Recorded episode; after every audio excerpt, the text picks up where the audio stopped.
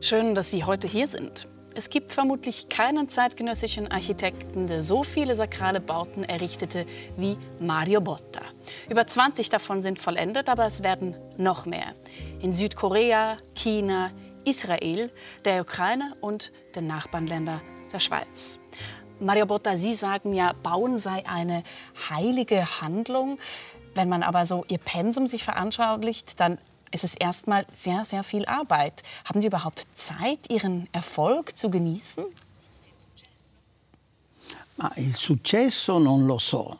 Ob ich den Erfolg genieße? Ich weiß nicht. Das Wort Erfolg mag ich nicht. Aber ich mag die Idee, die Arbeit als Freude zu verstehen. Nur ist für uns Architekten diese Freude beschränkt. Denn sie dauert ja nur so lange, wie wir an einem Bauwerk arbeiten. Ist es einmal vollendet, geht es an die Gemeinschaft über und gehört nicht mehr dem Architekten. So gesehen genießt man im Nachhinein die Mühe und Anstrengung, die es brauchte, um zur definitiven Lösung zu gelangen. Das Erschaffen selbst ist nicht immer nur angenehm. Es bringt viel Mühsal mit sich und erfordert enorm viel Einsatz. Nicht immer findet man gleich die richtige Lösung. Oft muss man sie erkämpfen, ihr den Schlaf opfern, das Ganze noch einmal überdenken. Während der Arbeit kann man auch zu sich selbst finden, weil man so viele Fragen nachgehen muss. Die Auftraggeberin eines Architekten ist immer die Gemeinschaft, die Öffentlichkeit, die Gesellschaft. Die Bauherrschaft liegt in den Händen der Bürgerinnen und Bürger eines bestimmten historischen Zeitpunkts. Und es ist die Aufgabe des Architekten, diesen Zeitpunkt richtig zu interpretieren. Er muss sich fragen, was ist eine Kirche in diesem Moment? Was ein Haus, eine Schule?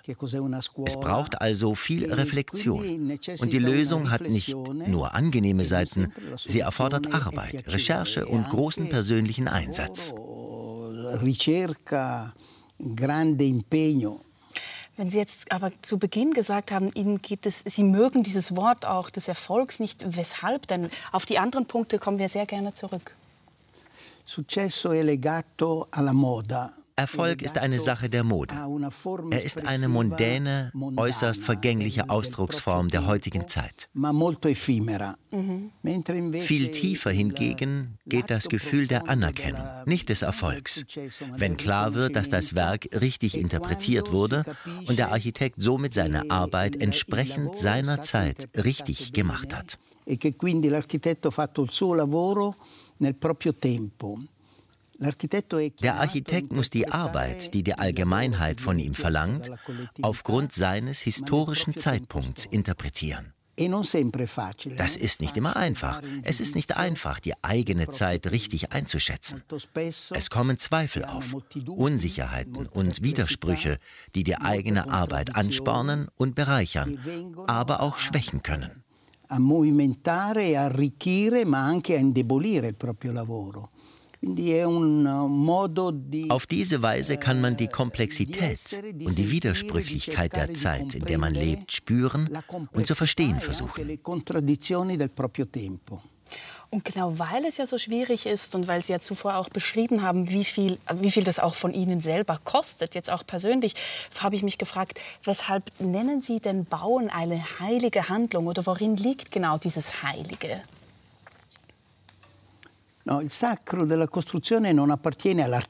Nicht der Architekt verleiht einem Bauwerk etwas Heiliges, sondern die Architektur.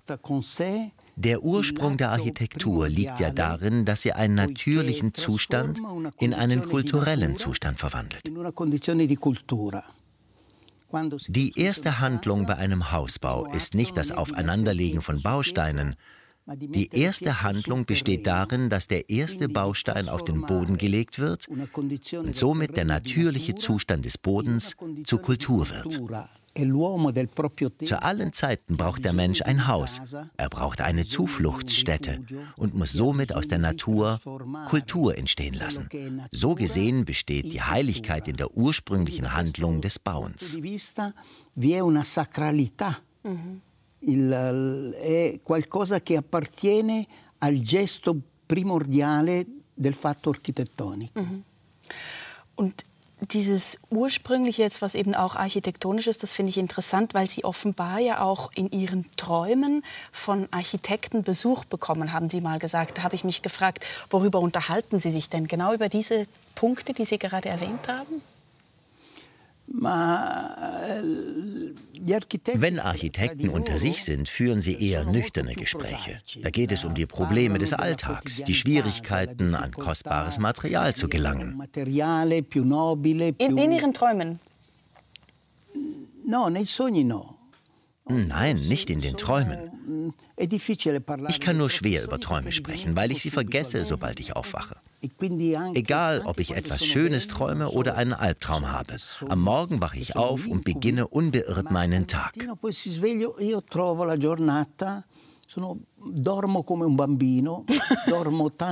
Ich schlafe wie ein Kind. Ich schlafe lang und gern. Schlafen ist eine der schönsten Tätigkeiten überhaupt.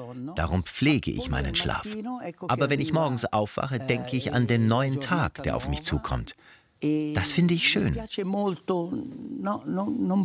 Nein, ich denke nicht an meine Träume, weder an die schönen noch an die schlimmen. E non penso ai, ai sogni brutti.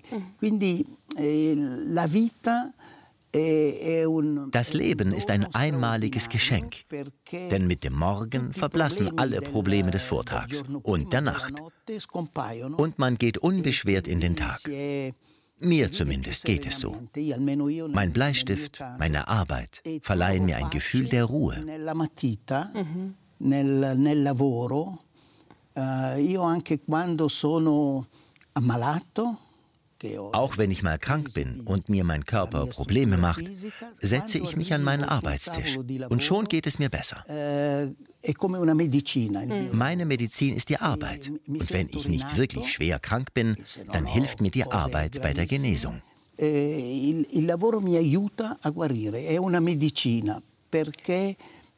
Sie wirkt wie ein Medikament, weil sie viel Freude bereitet, viel Begeisterung und Leidenschaft mit sich bringt.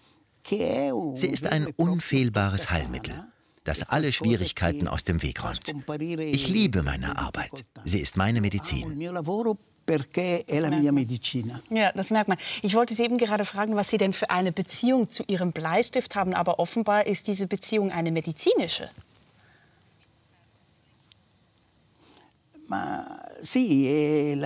Ja, der Bleistift ist eine Art Verlängerung des Gehirns.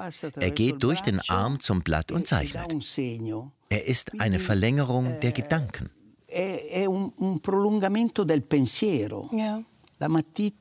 Für einen Architekten und für alle, die zeichnen, bringt der Bleistift die Gedanken zu Papier. Eine Idee bleibt nicht abstrakt, sie ist nicht nur eine theoretische Vorstellung. Bei einem Architekten verwandelt sich die Idee manchmal in einen Zweifel oder in eine Ratlosigkeit, aber sie wird zum konkreten Zeichen. Das finde ich sehr schön. Das ist interessant, weil das heißt, Sie ähm, haben nicht im Vorfeld im Geist schon ein, ein Projekt, sondern im Schaffensprozess, im Skizzieren no. selber entsteht no. das. No, sì. Il, Genau.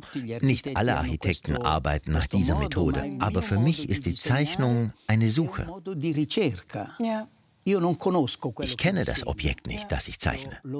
Ich suche es in den Strichen und Linien, die ich dauernd wieder ändere. Es ist ein ständiges Korrigieren und Neuzeichnen. Ich brauche einen Entwurf. Nur so sehe ich die Probleme und die Mängel, die ich dann laufend korrigiere. In meinem Architekturbüro habe ich kein eigenes Büro, keinen eigenen Zeichentisch. Ich arbeite an den Tischen meiner Mitarbeiter. 20 Leute bei Ihnen, ja? Ja, knapp 20 Leute. Jetzt sind es etwas weniger wegen der Krise. Ich arbeite an den Tischen meiner Mitarbeiter und korrigiere laufend, was ich vor mir sehe. Ich brauche eine horizontale Fläche vor mir. Auf dem Bildschirm, der senkrecht vor mir steht, kann ich nichts korrigieren. Man muss mir alles ausdrucken. Und wie Sie gesagt haben, sind der Bleistift und die konkrete Niederschrift eine Verlängerung der Gedanken. Nicht, dass ich die fertige Idee schon im Kopf hätte, nein. Ich habe nur eine ungefähre Vorstellung, die sich in ständigem Wandel befindet. Erst beim Zeichnen kann ich festlegen, ob es ein vertikales oder horizontales Werk wird und wie ich das Konzept der Schwere einbringe. Die Zeichnung ist eine Suche und keine Darstellung. Mhm. Aber das heißt auch, für Sie, für Ihre Arbeit sind die Augen unglaublich zentral, das Sehen. Da habe ich mich gefragt, was haben Sie für einen Bezug zu Ihren Ohren? Ähm, gibt es auch sowas wie in, in der Architektur sowas wie musikalische Harmonien, weil zum, es gibt ja Schelling oder, oder Schopenhauer zum Beispiel, die sagen ja, Architektur ist sowas wie eingefrorene Musik. Können Sie damit was anfangen? Eh, das ist schön gesagt. Jeder hat eine bestimmte Begabung, eine Vertrautheit mit etwas. Für mich ist das Visuelle, die grafische Wahrnehmung, viel stärker als die akustische è molto più forte di quello acustico. Der musikalische Ausdruck, die Stimme, das ist natürlich alles vorhanden, aber es ist ein wenig wie bei der Gastronomie oder beim Wein. Ich kenne mich da nicht besonders gut aus.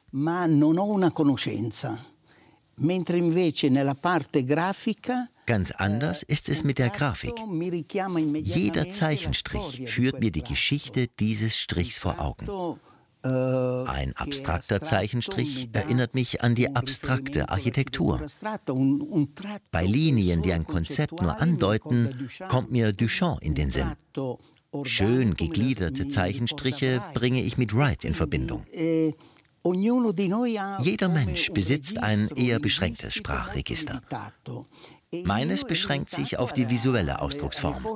Von daher ist mir die bildliche Darstellung viel vertrauter als der Klang. Ja. Um noch einen anderen Sinn anzusprechen, Sie haben mal gesagt, Sie sind mit dem Geruch von Lehm in der Nase aufgewachsen. Jetzt sehen wir neben Ihnen auch einen Ziegelstein. Hat das eine Auswirkung gehabt, konkret, dass Sie Architekt wurden, dass Sie da so nahe an diesem Material waren? Vielleicht. Was Sie sagen, ist ein schöner Gedanke. Ob er der Wahrheit entspricht, weiß ich nicht. Es stimmt allerdings, dass ich als Kind oft mit Lehm spielte. Ich ging in eine nahegelegene Ziegelei und vergnügte mich stundenlang mit Lehm. Vielleicht habe ich dort die wundersame Verwandlung eines Erdhaufens in einen Ziegelstein entdeckt, der dann zum Bauelement wird. E, Aber wirklich eh, geprägt wurde ich wohl anderswo, eher auf intellektueller Ebene. Mit 15 habe ich eine Lehre als Bauzeichner begonnen. Das war im Architekturbüro von Tita Carloni. E Und da habe ich realisiert, dass eine einfache Linie auf einem Bauplan zu einer Mauer werden kann. E questo tratto pensato che diventa muro. Era das war also das Wunder. Aus simplen Linien und Strichen können dreidimensionale Formen entstehen. Da wurde mir klar, dass das mein Beruf sein würde. Mhm, interessant. Also da, was Sie gelernt haben, eben als Bauzeichner. Jetzt interessiert mich natürlich, Sie als Architekt haben einen speziellen Bezug zum Thema Schönheit. Was würden Sie sagen oder was haben Sie inzwischen gelernt, was Schönheit eigentlich ist? Ist es sowas wie purer Zufall, reine Geschmackssache? Ist es, kann man es berechnen? Ist es eine Gabe, also ein Geschenk? Was würden Sie sagen, ist Schönheit? Eh, Meine Antwort mag Sie vielleicht erstaunen. Ich glaube nämlich, dass jede Form von Schönheit an ihre Zeit gebunden ist. Wir können nicht sagen, dass das Bildnis einer schönen Frau heute als gleich schön empfunden wird wie vor 5000 Jahren. Schönheit ist also in Verbindung mit der Kultur ihrer Zeitepoche zu verstehen. Wir entspringen unserer eigenen Zeitepoche. Wir können die Schönheit von morgen nicht abstrahieren. Was gestern war, wissen wir. Wir kennen alles bis heute, aber morgen werden die technologischen und auch kulturellen Sichtweisen, die unsere Vision der Welt bestimmen, anders sein als heute. Und sie werden unsere Vorstellung von Schönheit beeinflussen. In der Kunstgeschichte sind klare Schönheitsvorstellungen definiert, weshalb wir sagen, das ist schön, weil es zu seiner Zeit als schön galt. Doch da ist dieses mysteriöse Element Zeit, das die Sicht auf die Dinge ständig verändert. Heutzutage zum Beispiel sehen wir Bilder vom Mars und vom Mond. Wir sehen neue Landschaften, die wir bisher nicht kannten. E troviamo degli, dei paesaggi wir müssen also lernen, den Zusammenhang zu sehen zwischen dem, was wir als schön oder als hässlich bezeichnen, und dem, was wir täglich neu entdecken in rapporto alle scoperte che facciamo ogni giorno. Mhm. Jetzt würde ich aber trotzdem sagen, dass Ihr Schönheitsbegriff, wenn man das so sagen kann, ganz viel mit Orientierung doch zu tun hat. Sie haben auch mal gesagt, ähm, dass also un unstrikten Symmetrien vielleicht. Ähm, man könnte auch sagen, vielleicht ist es einfacher, wenn man das so zeigt, wenn man auch sieht, wie, sie, wie ihre Skizzen ausschauen. Sie haben mal gesagt, ähm, Orientierung sei sowas äh, wie das Paradies und ähm, das Chaos oder, oder Labyrinthe seien die Hölle. Das heißt, Sie bauen paradiesische Bauten? Nun, ich will jetzt nicht über meine Arbeiten sprechen, denn ich bin voller Widersprüche. Aber die Ausgeglichenheit der Geometrie ist mir eine große Hilfe. Ja. Aber in e was hilft es Ihnen genau? Sie hilft mir, das Gleichgewicht zu finden, eine Harmonie eh, zwischen den einzelnen Teilen herzustellen. Ich glaube, dass man zum Wohnen die Möglichkeit benötigt, sich in einem Raum orientieren zu können. Man kann nicht in einem Labyrinth wohnen. Ein Labyrinth stiftet Verwirrung. Es ist voller Widersprüche und Kontraste. Aber so ist doch das Leben. Das ist doch, das wäre eine Abbildung der Realität, oder? Das Leben ist ein Labyrinth. Sì, man, man, man No, ja, ein Labyrinth steht auch für Vielfältigkeit, das stimmt. Aber der Raum braucht eine Ordnung. Ich glaube, wer sich in einem Raum orientieren kann, findet eine gute Wohnqualität. Der Mensch bewohnt einen Raum, wenn er in der Lage ist, sich darin zu orientieren. Wenn man mit der Orientierung zurechtkommt, wenn man weiß, wo Norden und wo Süden ist, und auf welcher Höhenlage man sich befindet, dann fühlt man sich wohl. Denn dadurch, dass der Mensch mit der Natur und mit dem Sonnenzyklus in Verbindung tritt, gewinnt er an Bedeutung.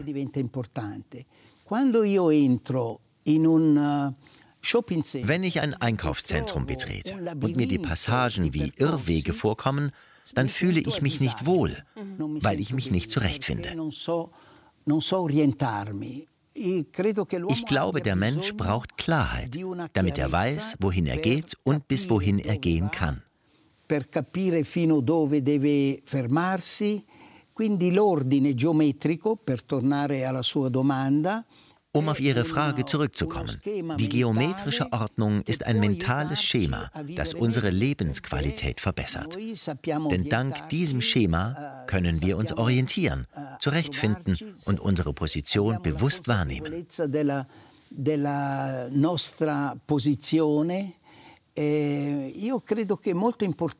Für mich ist das sehr wichtig. Die Leute wissen es normalerweise nicht und sie müssen es auch gar nicht wissen.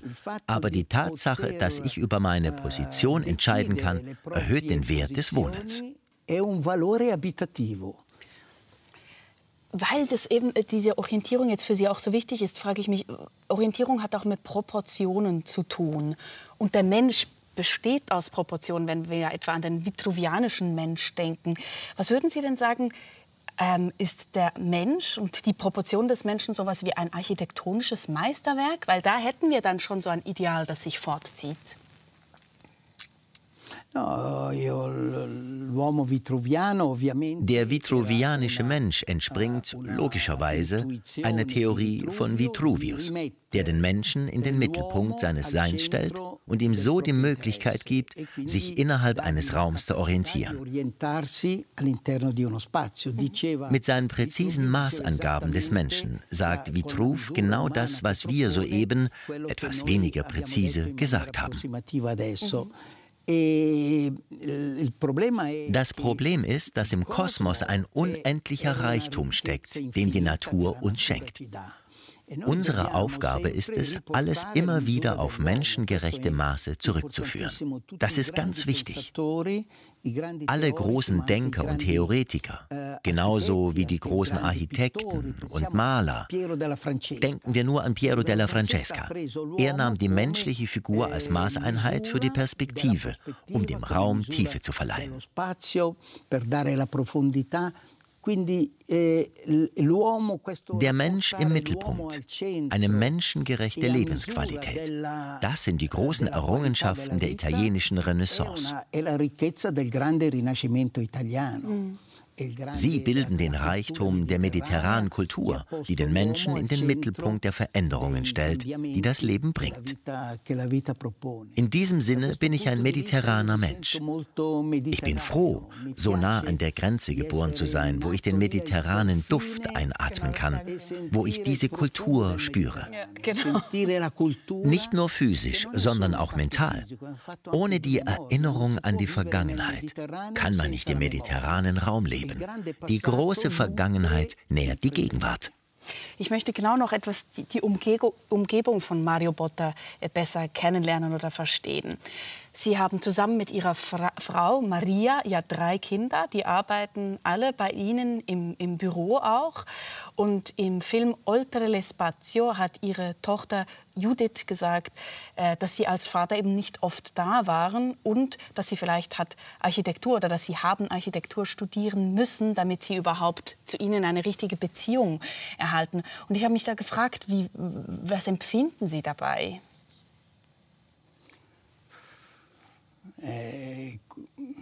Die Kinder schulden den Eltern nichts und die Eltern schulden den Kindern nichts. Wenn meine Kinder diesen Beruf gewählt haben, dann war das ihr Entscheid.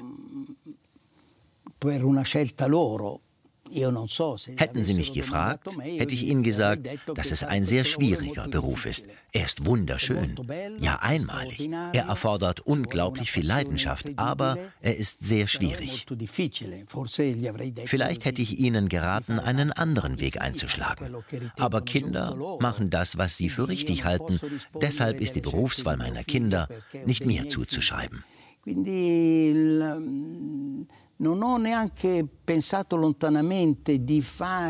Ich habe auch nie im entferntesten daran gedacht, eine Familienhierarchie rund um diesen Beruf aufzubauen.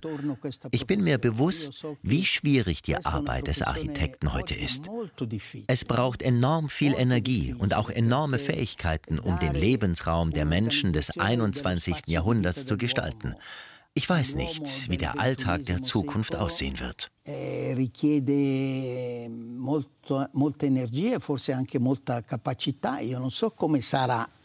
la, la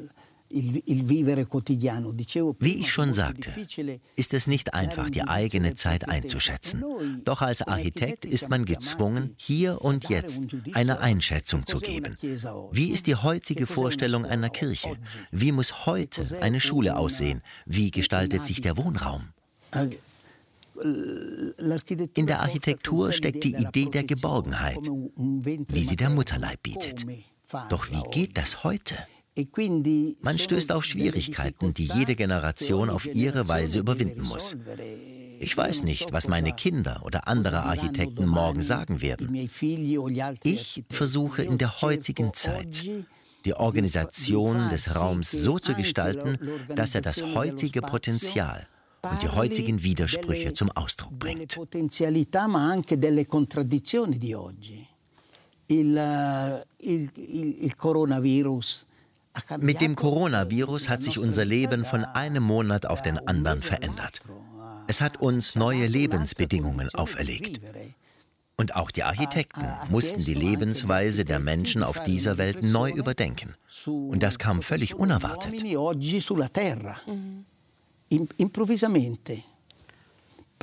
Vor ein paar Monaten oder vor ein paar Jahren schienen solche Probleme in weiter Ferne zu liegen. Heute sind sie hochaktuell. Wir wissen, dass unsere widersprüchliche Lebensweise von früher nicht mehr möglich sein wird. Jeder historische Moment schafft ein historisches Bewusstsein. Ogni tempo storico crea una coscienza storica. Und trotz diesen ganzen Schwierigkeiten, die Sie auch nennen, was, was es bedeutet, Architekt zu sein, sind drei Ihrer Kinder oder eben die, Ihre drei Kinder Architekten geworden. Und Sie selber haben zuvor zwar gesagt, Sie schlafen wie ein Kind, aber wenn ich richtig informiert bin, schlafen Sie eben gar nicht besonders viel. Sie arbeiten sechs Tage die Woche, zehn Stunden pro Tag arbeiten Sie. Da frage ich mich, äh, ist das Berufung oder ist das schon Besessenheit?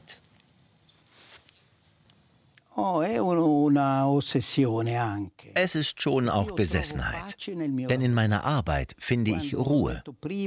Als ich vorhin von der Arbeit als Medizin sprach, meinte ich auch diesen Aspekt der inneren Ruhe.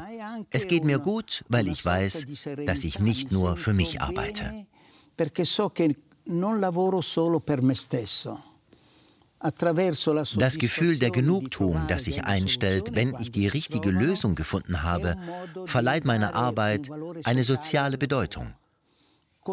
Gut zu bauen bedeutet auch, die Menschen zu lieben. So gesehen denke ich, dass ich meine Arbeit mit kritischem Bewusstsein, mit innerer Ruhe und auch mit ethischen Grundsätzen ausübe. Von daher Sie sagten vorher, dass ich wenig schlafe. Aber damit es mir gut geht, schlafe ich mindestens acht Stunden. Ich schlafe gern. Das ist gesund. Äh,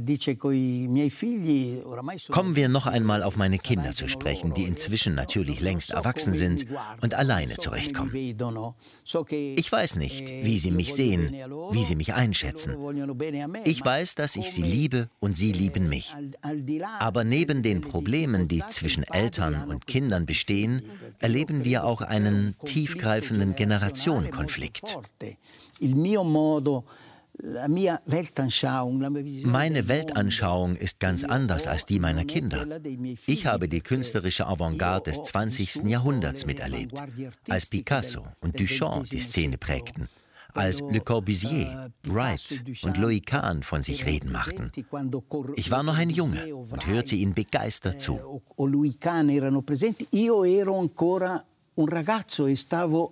Für meine Kinder ist diese Zeit bereits Geschichte.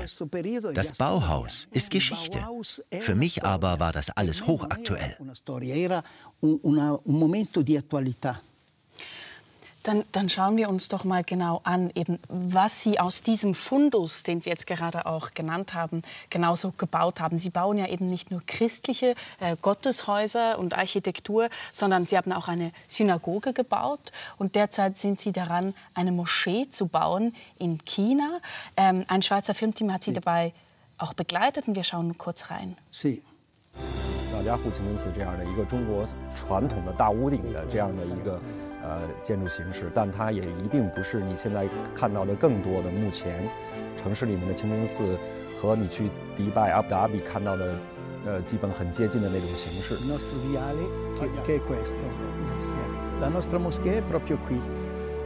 A mille chilometri da Pechino, il governo locale ha commissionato a Botta una moschea a Yinchuan, città oggi in pieno sviluppo. Il cantiere sta ormai per partire. È nata questa idea di traforare questo spazio sulle quattro pareti di questo cubo dove è, praticamente vi è un'equipollenza, diciamo così, del, eh, della luce che penetra. Il disegno è un, un disegno di una trabeazione islamica orientale trasformata in, in architettura e l'interesse è di vedere come poi il ciclo solare ruota all'interno di questo elemento con eh, il Mibar in, che, dove c'è l'orientamento verso, eh, verso la Mecca che in questo caso ha subito una ruotazione per rispetto all'insieme dell'intorno e poi il minareto e soprattutto il chiostro come spazio di prolungamento della moschea stessa perché quando vi sono le grandi manifestazioni vanno avanti a, pregare, anche all'esterno.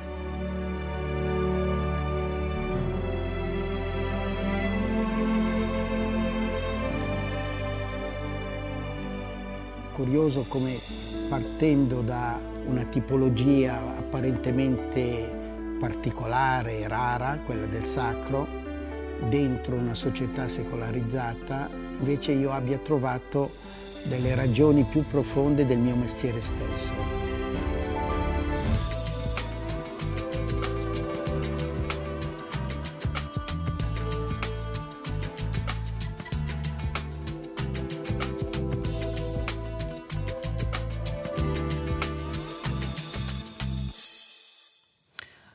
Wir auch gerade die Kirche in Monjo gesehen. Das war sozusagen der Startschuss für Ihre Beschäftigung mit sakraler Architektur. Und Sie haben auch oft gesagt in Interviews, Sie würden am liebsten nur noch sakrale Räume bauen. Warum denn? Eh, Weil ich im Auftrag für einen Sakralbau jene Tiefgründigkeit erkenne, die es in der profanen Architektur nicht gibt.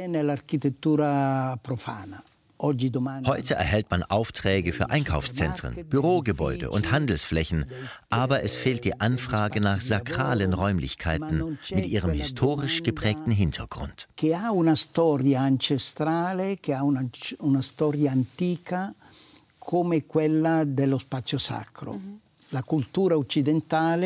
Die westliche Kultur ist eine sakrale Kultur. Meine Arbeit gründet auf der kirchlichen Kultur. Angefangen beim Mittelalter und abgesehen von ein paar wenigen Militärbauten, orientiert sich meine Bildung an den Stilen, am Verlauf und an den Formen der Kirchengeschichte. Le configurazioni sono tutte nate attraverso la storia ecclesiale. E Wir haben also einen Moment in unserer heutigen Zeit, der sich mit einer jahrhundertealten Geschichte konfrontieren muss.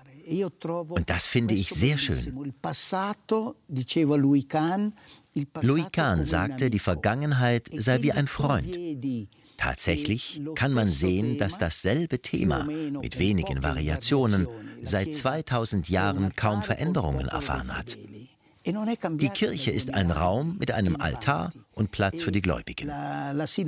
Die Synagoge beherbergt den Toraschrein. Auch das eine jahrhundertealte Tradition. Das islamische Gotteshaus besteht aus einem Gebetsraum, der nach Mekka ausgerichtet ist. Das Interessante an dieser Kultur ist, dass sich die Werte bis heute gehalten haben. Vielleicht sind sie heute etwas abgeschwächt. Generell hat die Kirche mit all ihren Problemen in einer weltlichen Gesellschaft wie der unsrigen an Gewicht verloren, aber sie ist auch tiefgründiger geworden. Die Erhaltung dieser Kontinuität ist daher äußerst interessant, sei es aus dem Gesichtswinkel der Form oder des Raums, sei es aus theoretischer oder aus poetischer Sicht. Denn ich bewege mich nicht nur im 20. Jahrhundert. Ich folge einer Tradition, die von der Romanik über das Rinascimento, den Barock, das 19. und 20. Jahrhundert bis hierher reicht. Ich befasse mich also nicht nur mit der Geschichte der Architektur, sondern auch mit der Religionsgeschichte. Und wenn Sie immer wieder auch diesen profunden Glauben an die Architektur betonen, dann meinen Sie damit genau das, was Sie jetzt auch ausgeführt haben? Ja. Ich denke, dass jeder fest an seine Arbeit glauben sollte. Man fragt mich immer wieder nach meinem Glauben.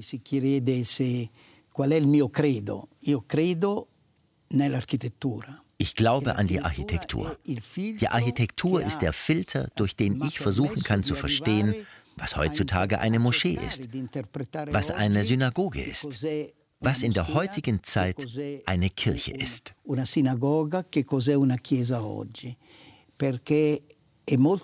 Denn im Laufe der Zeit hat sich vieles verändert. Wir messen der Religion heute eine andere Bedeutung bei als früher. Und das ist ein wichtiger Punkt, den man auch in der Geschichte der Malerei beobachten kann. Die Malkunst des 20. Jahrhunderts kann nicht getrennt von jener Malerei betrachtet werden, die aus der Geschichte der Menschheit entstanden ist. Mhm. Jetzt sagen Sie aber eben, Sie glauben an die Architektur und ich glaube Ihnen das auch sofort. Ich glaube auch daran, dass gute Gespräche wichtig sind. Nur ist das was anderes als ein religiöser Glaube. Und Und wenn man sie fragt, was sie denn glauben, wir sprechen hier vom religiösen Glauben, dann, dann weichen sie oft auch aus. Hat das einen Grund? Nein, ich weiche nicht aus. Aber ich will die Dinge nicht vermischen. Mhm. Ich gehe das Thema mit kritischem Bewusstsein an. Als ich am Bau der Kathedrale von Evry arbeitete, hatte ich viele interessante Gespräche mit Kardinal Lustiger, ein hochgebildeter Mann. Er mahnte mich immer wieder, Glaubensprobleme nicht mit den Problemen der Arbeit zu vermischen. Das verstehe ich, weil Sie sagen auch immer wieder, ein guter Architekt muss nicht ein guter Gläubiger sein. Trotzdem haben Sie ja vermutlich einen bestimmten Bezug zum Thema Religion und Glaube. Ja, sicher. Ich denke, ich bin auf meine Art sehr gläubig. In den Ausdrucksformen der Architektur suche ich nach den ursprünglichen Werten. Gerade weil ich Architekt bin, weiß ich, dass der Altar etwas völlig anderes ist als der Lesetisch für die Torah. Das Pult für die Torah-Lesung, wie ich es in Tel Aviv gebaut habe, hat in der jüdischen Tradition einen großen ikonischen Stellenwert. Aber es dient einzig der Lesung der Torah. Es passiert nichts Außergewöhnliches an diesem Ort.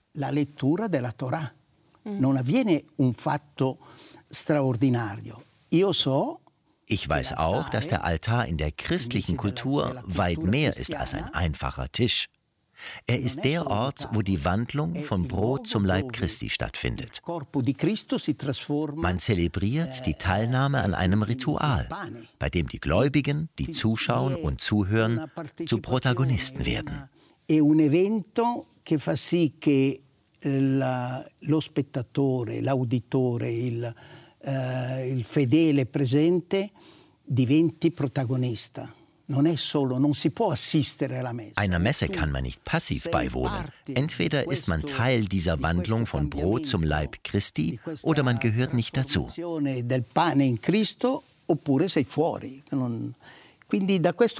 Architektonisch gesehen muss also dieser Tisch je nachdem unterschiedlich angegangen werden, da er in der Synagoge einen anderen Stellenwert hat als in der katholischen Kirche.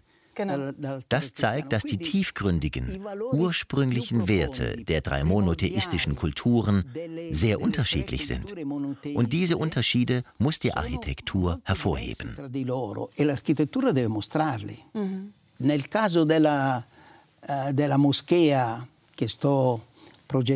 in der Moschee, die ich zurzeit in China baue, mussten wir alles umkehren.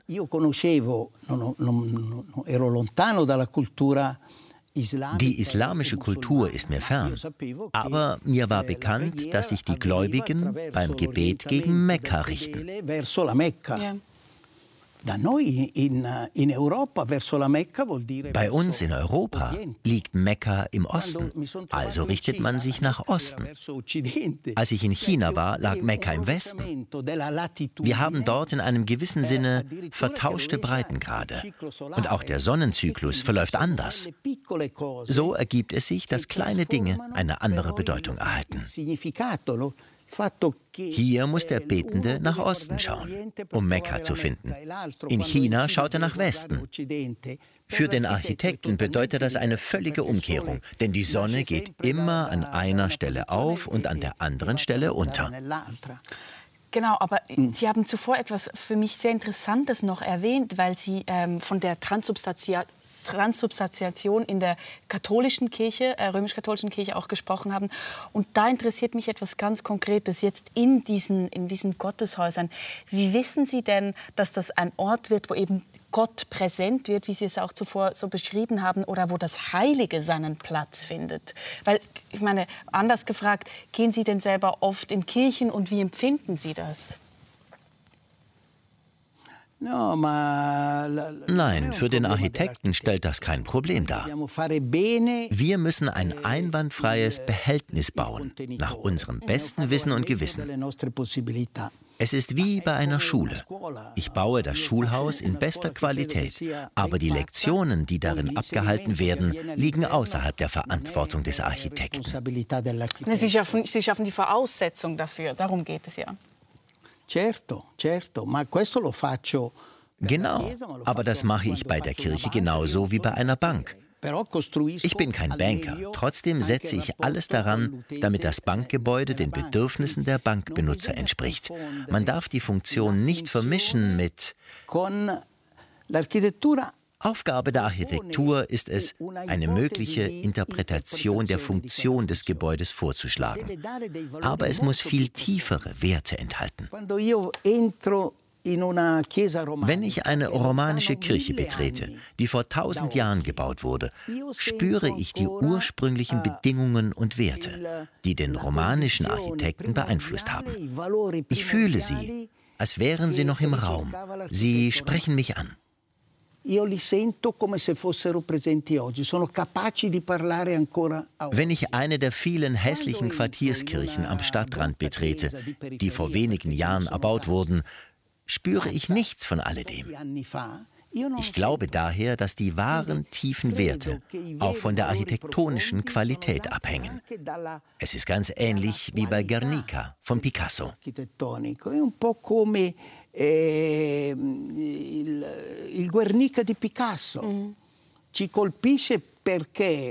Das Werk macht uns betroffen, weil es an Guernica erinnert, nicht weil es von Picasso stammt. Er konnte uns damit die Botschaft vermitteln, dass die Menschen sich nicht gegenseitig töten sollen. Es gibt entscheidende Momente, deren starke Ausdruckskraft den Menschen in seinem Inneren berühren und an seinen Prinzipien und Werten rütteln. Ich glaube, dass die Architektur dazu dient, ihre Zeit zu überdauern, damit sie mit den kommenden Generationen kommunizieren kann. Das ist jetzt spannend, was Sie sagen, weil zuvor, als wir über Schönheit gesprochen haben, haben Sie ja gesagt, es gibt kein, kein quasi Ideal, das für immer bleibt. Und trotzdem sprechen Sie jetzt von der romanischen Kirche, die Sie eben berührt, wo Sie diese Werte und so weiter spüren.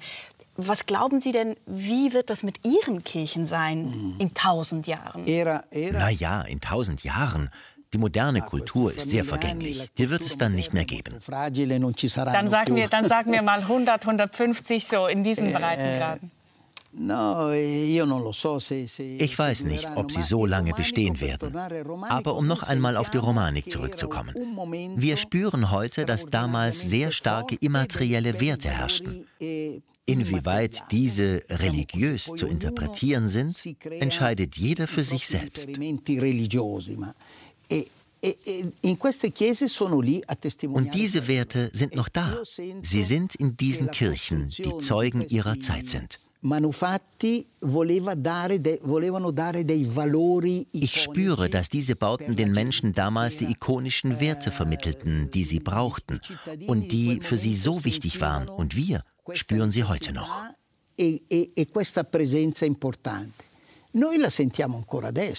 Die Geschichte der Architektur ist auch die Geschichte der bleibenden Werte.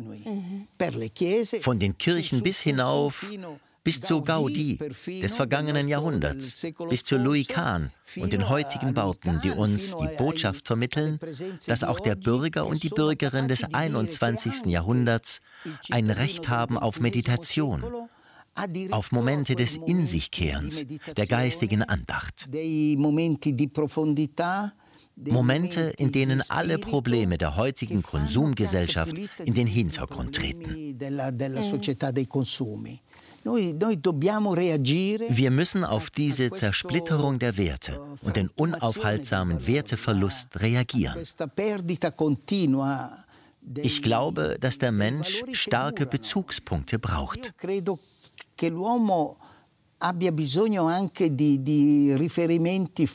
E so ein Bezugspunkt ist die Gewissheit, dass eine Kirche sicher auf ihren Grundfesten steht, weil sie dem Gesetz der Schwerkraft folgt. Das ist schließlich ein physikalisches Gesetz. Dank der Schwerkraft geht der Mensch aufrecht. Dieses Wissen ist wichtig, auch wenn es nicht direkt vermittelt wird. Wer gut bauen will, muss den Naturgesetzen und dem Gleichgewicht der Natur mit Demut begegnen können. Einstein hat dies als einer der ersten erkannt. All sein Schaffen mündete in der Suche nach den Werten der Natur, nach der Kraft und dem Gleichgewicht der Natur. Er sprach von einem mathematischen Gesetz, das die Natur stützt.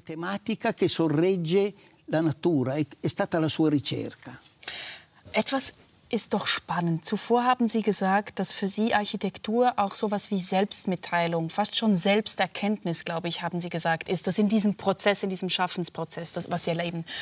Und das vermischt sich jetzt mit dem, was Sie sagen, ist auch die Idee zum Beispiel in Kirchen, dass Sie eben diese Werte, ähm, dass, dass Sie diese Werte darstellen und uns mit der Erinnerung an die Vergangenheit verbinden. Verstehe ich das richtig?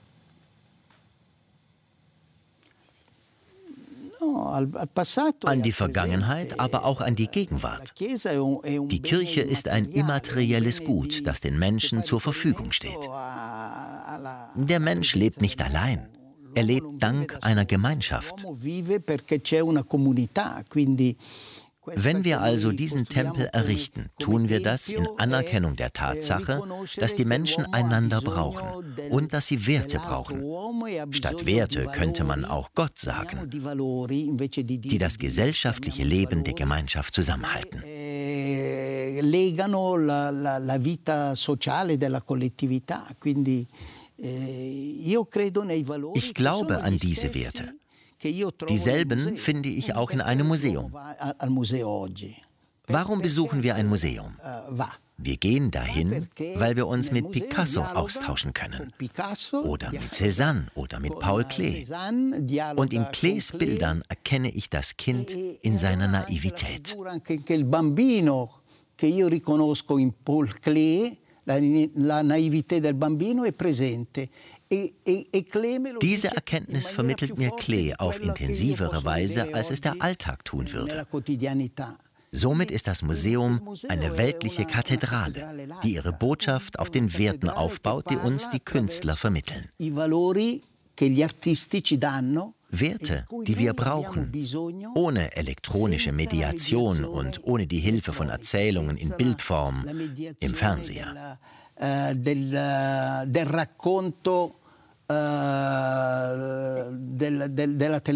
Eh. Das ist interessant, weil diese, diese Vermittlung, aber trotzdem Sie als Architekt ja machen jetzt, wenn Sie sakrale Bauten machen, eine Vermittlung von, von äh, Himmel und Erde irgendwie, oder? Also weil da ein Gebäude ja dazwischen steht. Man könnte sich ja auch fragen, weshalb braucht es für die Vermittlung eigentlich zwischen Himmel und Erde eine, ein Gebäude? Oh, es braucht nicht unbedingt ein Gebäude. Man kann seine Spiritualität auch an einem Flussufer oder auf einem Berggipfel leben. Aber Sie fragen, warum es wichtig ist, ein Gotteshaus zu haben. Weil es nicht mir gehört, sondern der Gemeinschaft. Ein sakraler Raum gehört niemandem. Er ist kein Privateigentum. Ja. Gerade seine Kollektivität verleiht ihm seine Kraft. Das gilt für mich, für Sie, für ihn und für den Freund genauso wie für den Feind. Orte wie Museen und Kirchen sind sehr wichtig, denn es sind Orte der Stille, der Meditation, der Reflexion und des Gebets. Sie sind wichtig, weil sie der Allgemeinheit dienen. Und jetzt führen Sie mich natürlich zu einem ganz wichtigen Punkt, weil ich frage mich, wie es für Sie ist, ähm, in Kirchen zu bauen in einem Europa, wo Kirchen ja doch viel mehr umgewidmet, ja, äh, um, umfunktioniert werden ähm, mhm. und nicht mehr neue Kirchen gebaut werden. Also die, die institutionellen Religionen mhm. werden zunehmend geschwächt. Ja, Sie sprechen da viele konkrete Probleme an. Aber meine Antwort ist sehr banal. Ich habe 22 Gotteshäuser gebaut.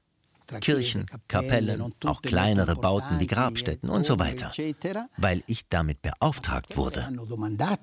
Mhm. Ich habe sie nicht erfunden. Ich bekam eine Anfrage, ob ich in Evry, einer Stadt in der Pariser Banlieue, eine Kathedrale bauen würde und ich habe sie gebaut. Wir brauchen eine Synagoge in Tel Aviv und ich habe sie gebaut. Es waren Aufträge an einen Architekten und als solcher habe ich die Geschichte der heutigen Zeit interpretiert. Mir kommt kein besonderer Verdienst zu, nur weil ich angefragt wurde. Aber die Tatsache, dass ich angefragt wurde, bedeutet, dass es zu diesem Zeitpunkt genau dieses spezifische Gebäude brauchte. Vielleicht, weil die früheren Gotteshäuser veraltet waren. Das ist ähnlich wie mit den Stühlen. Das Angebot an Stühlen ist im Moment enorm. Ich habe berechnet, dass zurzeit Tausende von Stuhlmodellen auf dem Markt sind. Dabei setzt man sich immer auf die gleiche Weise auf einen Stuhl. Warum werden Tausende von Stühlen angeboten? Weil wir auch beim Hinsetzen dem Esprit der heutigen Zeit folgen. Ich will ein Objekt sehen, in diesem Fall einen Stuhl, das dem Esprit der heutigen Zeit entspricht. Nicht nur den klassischen Tonnet-Stuhl aus dem 19. Jahrhundert, der immer funktioniert hat und bequemer und schöner ist als alles, was wir heute produzieren. Denn wir setzen uns auch mit den Augen. Wir setzen uns auch mit dem Verstand. Wir müssen uns vergewissern können, dass auch das alltägliche Objekt unserer Kultur angehört. Das kann ich verstehen, aber ich kann den, den Stuhl irgendwie noch nicht ganz mit der Kirche verbinden. Also Sie würden dann sagen, äh, wir brauchen eben die Gebäude, die zu unserer Zeit passen, heißt das? Ich glaube, es ist wichtig, Gebäude zu haben, die die Kultur, die Technik, die Bauart und die Materialien unserer Zeit reflektieren. Gut, aber dann e-, eine andere Frage. Wenn wir jetzt bedenken, ähm, eine ihrer Lieblingsstädte, glaube ich, Milano, wo der Duomo in der Mitte der, der, Stadt steht, ist auch so in Wien zum Beispiel oder in München. Also wir haben im Zentrum der Stadt, wo dann wie, wie, Sonne, wie, wie eine Sonne die Straßen quasi von diesem Zentrum ausgehen, haben wir ein sakrales Gebäude. New York zum Beispiel ist nicht so gebaut. Ich frage Sie jetzt als Architekt, was würden Sie denn certo. sagen? Was macht das mit einer Stadt, no, wenn, perché, wenn, ein sakraler Bau in der Mitte steht? Milano. Nun, Mailand hat eine tausendjährige Geschichte. Mhm. Klar, natürlich, genau. Gerade da liegt der Reichtum der europäischen Städte. Alle Städte Europas entstanden an der Kreuzung einer Straße mit einem Fluss, wo eine Kathedrale oder eine Kirche errichtet wurde, später ein Theater und andere Verwaltungsgebäude. Und von hier aus wuchs dann die Stadt.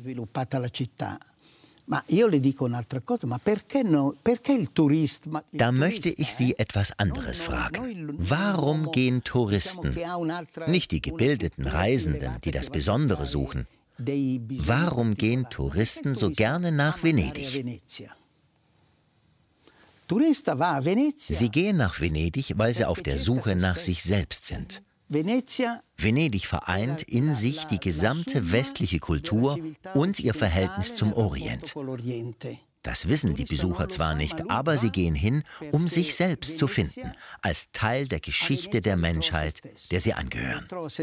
Das heißt, dass die große Vergangenheit, genauso wie das Neue, ein Bedürfnis darstellt. Wir haben von der Kirche gesprochen.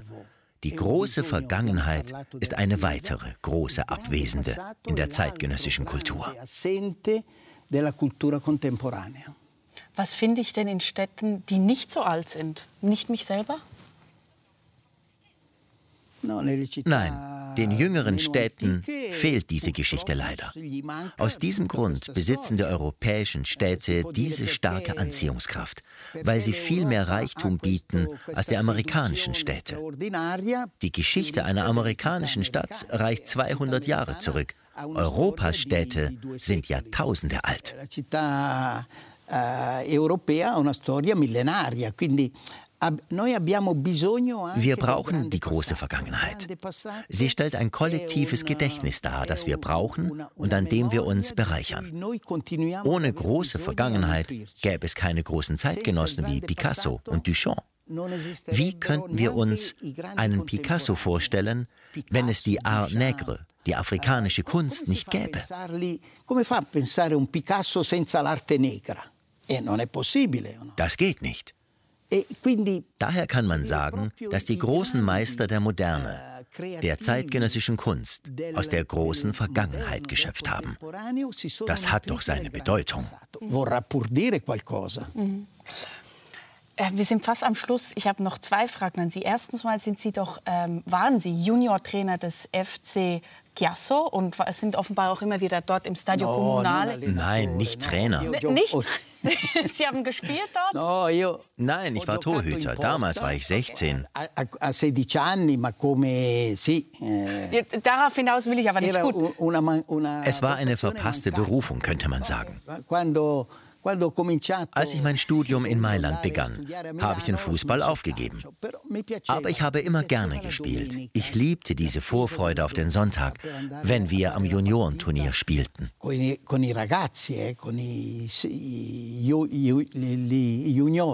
Ja dann geht man lieber ins Stadion äh, als in die Kirche am Sonntag. Was ich aber fragen wollte, Sie, Sie beenden ja gerade auch das Stadion äh, von Ambri, HC Ambri Piotta. Und da wollte ich Sie fragen, ob Sie denn auch ähm, sich vorstellen können, ein Fußballstadion zu bauen, weil oft wird gesagt, das sind quasi die neuen äh, Tempel unserer Zeit. Mm, mm, mm, mm. Bisher hatte ich keine Gelegenheit dazu. Ich wurde noch nie gefragt. Ehm, ich würde wahrscheinlich. Aber es ist sehr schwierig, weil so ein Stadion viel zu wenig genutzt wird. Die Zeit, die es genutzt wird, steht in keinem Verhältnis zum Einsatz, den der Bau eines Fußballstadions erfordert. Es steht Wochen, manchmal monatelang leer. Eh, Und nach 90 Minuten Spieldauer steht es wieder einsam und verlassen da. Warum habe ich dann das Eishockeystadion gebaut? Aus demselben Grund, aus dem ich auch Kirchen baue. Das Eishockeystadion von Ambri ist der Tempel der Leventiner. Die Leventiner war ein armes Tal und seine Kathedrale war das Eisstadion. E Als mir das Projekt vorgestellt wurde, habe ich begriffen, dass die Fans des HC Ambri Piotta ihren Tempel brauchen. Mhm. Abgesehen vom sportlichen Aspekt spürte ich dieses archaische, ländliche Bedürfnis, ein Zeichen zu setzen. Das Tal forderte sozusagen seine Präsenz in der heutigen Sportkultur. Mario Botta, weil Sie jetzt schon so expressiv geworden sind, können Sie noch zeichnen, wie war das heutige Gespräch für Sie in einer Skizze? ja, Sie sind ja gerne am Zeichnen. Eh, eh, Gerade gestern war ich in Monio, weil die mexikanische Botschafterin, also die aus Bern, die Kirche in Monio besuchen wollte. Und da habe ich sie begleitet. E e ich assoziiere Monio immer mit der Idee eines Blatts aus Glas, das sich dem Berg eh, entgegenstellt che si confronta con, uh, che si confronta con la montagna, quindi un, un'idea di das Dach, das die interne Struktur nicht zudeckt, sondern offenlegt. Es enthüllt das Geheimnis der Ellipse, die auf Dachhöhe in einen Kreis übergeht. Mhm. Diese Kirche enthält eine Geometrie und ich habe die Geometrie offengelegt. Der deutsche Kritiker Rudolf Arnheim, der in den 1930er Jahren nach Amerika ausgewandert ist, fragte mich in einem Brief, stimmt es, dass Sie das Zentrum der Kirche so angelegt haben, dass in der Senkrechten der Kopf von Jesus darin erscheint? An dieses Detail hatte ich nicht gedacht, aber er hat es gesehen dentro. Ja. Das zeigt, dass ein Architekt manchmal Dinge tut, die er gar nicht kennt. Wir haben hier versucht, den rationalen, technischen Sinn der Motivationen auseinanderzunehmen. Aber oft lässt man sich auch von intuitiven Motivationen leiten. Grazie mille, Mario Botta. Grazie a lei. Ich danke Ihnen. Vielen Dank für dieses Gespräch. Wir wollen Sonne statt Reagan, sang er 1980. Er erklärte einem toten Hasen, was Kunst ist, und strich Fett in Ecken von Ausstellungsräumen. Josef Beuys. Dieses Jahr würde der Künstler seinen 100. Geburtstag feiern. Yves Bossart geht dem Phänomen Beuys nach im Gespräch mit Philipp Ursprung. Jetzt gleich in der Sternstunde Philosophie. Bis bald.